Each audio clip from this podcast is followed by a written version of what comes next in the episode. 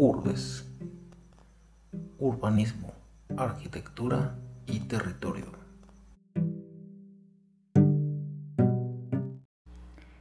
¿Qué tal? Muy buen día a todos. Bienvenidos a otra entrega de este podcast de Urbes. Quien les saluda Jorge Navarro.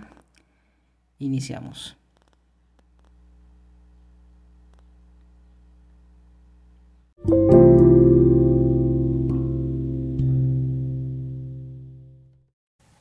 La planificación urbana en América Latina tiene sin duda alguna dos orígenes muy relevantes y que son dignos de admiración y de análisis profundo al momento de conocer el cómo funcionaban o aún funcionan estos centros urbanos que hoy vemos en nuestro continente.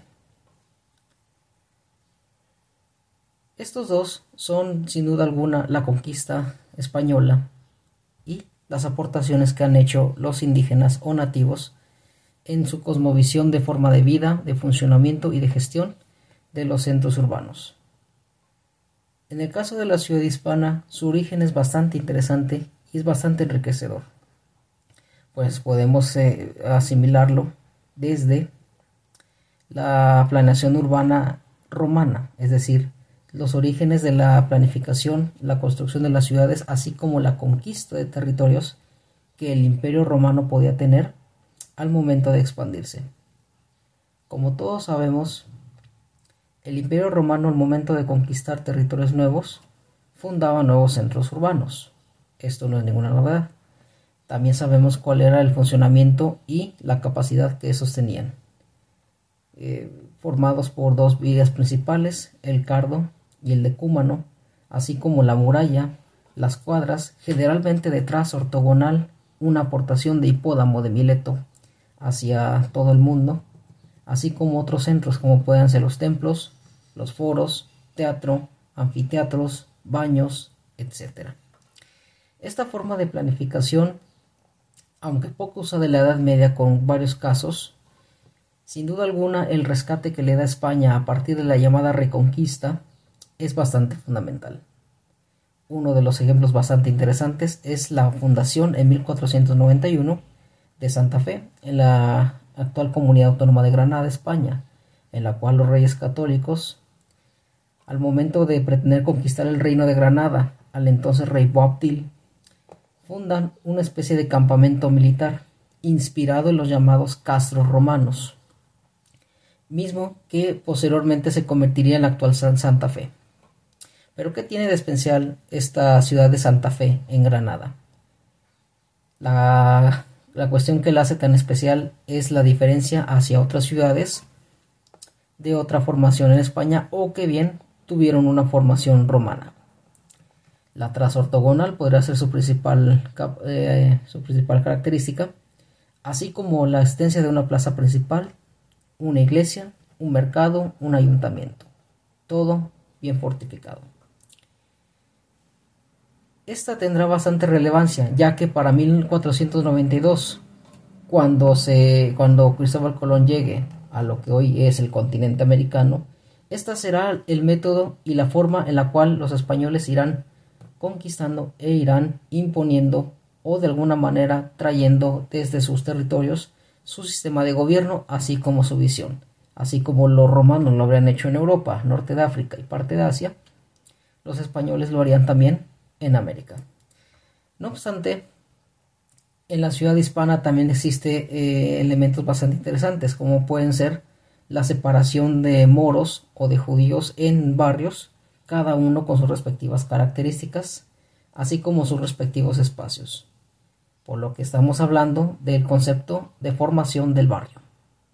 El barrio que muchos de nosotros conocimos hace bastante tiempo, en la cual era muy común caminar, ir a la plaza, ir al mercado, ir a otros sitios a comprar algunas cosas, tanto necesarias como necesarias, la asistencia a la misa, la enorme cohesión social que existe, en fin. Aquí podemos encontrar sin duda un antecedente bastante importante y es un método que mucho funcionará a los conquistadores mientras se encuentren en su empresa en América. No obstante, para el caso mexicano o para el caso novohispano, según se quiera ver, también la aportación tanto azteca como de otras civilizaciones fue bastante importante. En ese caso podemos encontrar el calpuli. ¿Qué es el calpuli? Una especie de célula urbana que se manejaba dentro de Tenochtitlán y otros centros urbanos aztecas, en las cuales em, existían bastantes eh, edificios, así como otros elementos, los templos, los mercados, las escuelas, así como las sierras de cultivo y las propias viviendas como tal. Cabe destacar que como otra característica fundamental es la, es la existencia de, que, de autoridades propias, es decir, aunque la ciudad tenía una autoridad, cada calpuli pueda tener una autoridad propia que pudiera representarse dentro de este esquema eh, gubernamental urbano. Así también, claro está, Resaltamos, por lo tanto, la esencia de las tierras de cultivo. Recordemos que el imperio azteca tenía una economía agrícola, así como de las escuelas, así como de los templos y otras viviendas. Por lo tanto, también podemos hablar que de la parte indígena hay una muy importante aportación hacia el sincretismo urbano que posteriormente se va a dejar venir cuando la conquista esté latente. En este punto es importante hacer un paréntesis sin caer en los errores tanto de la leyenda negra como de la leyenda rusa. Como todos ustedes saben, las conquistas son duras, violentas. En este caso no ha sido la excepción. No obstante, ha sucedido un fenómeno bastante interesante que es muy digno de tomar en cuenta y esto lo llamamos sincretismo. ¿Qué es el sincretismo? Una mezcla, una función de varias visiones o de dos visiones, como es este caso en el caso urbano, como puede ser el cultural y, el religioso, encontramos que la visión hispana y la visión indígena se han mezclado para dejar una base muy fundamental en la construcción de las identidades nacionales. En la mexicana no es la excepción, tampoco lo, será en el resto de los países de América Latina. Por lo tanto, este secretismo se puede ver en muchas partes. Citando algunos ejemplos, gastronomía, en la propia arquitectura, la cual puede verse muy latente en el barroco novohispano, en el barroco peruano, así como en otras identidades artísticas. La arquitectura, como les había dicho, no es la excepción, mucho menos lo es la planificación urbana.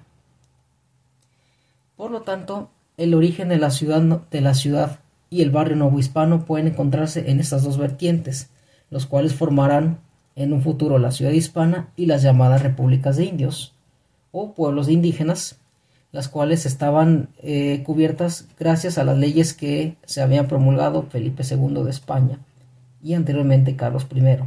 Recordemos que los reyes de España buscaron la protección de los indígenas.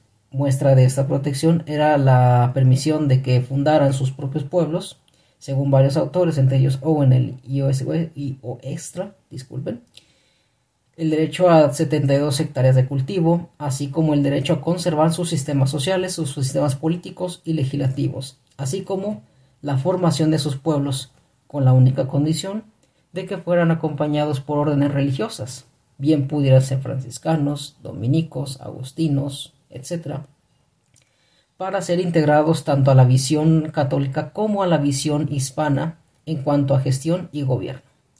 Recordemos que hubo civilizaciones o pueblos, entre los, los tlaxcaltecas, disculpen, que quedaron exentos de impuestos.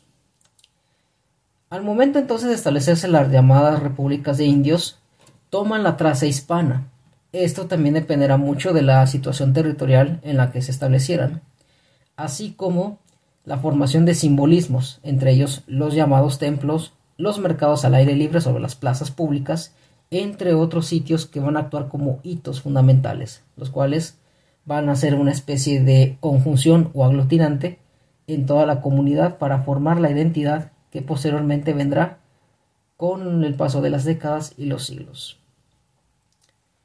Así también, muy pronto se unirán a las ciudades hispanas, las cuales también se dividieron conforme a las ciudades en España, a los barrios, tanto como por eh, órdenes religiosas, es decir, la existencia de conventos, así como los gremios o las profesiones. se dará la misma situación, pero no obstante la unión y el constante intercambio tanto entre las repúblicas indias como repúblicas españoles dará al final de cuentas la ciudad sincretizada. Las ciudades o los centros urbanos que de alguna manera en su mayoría conocemos.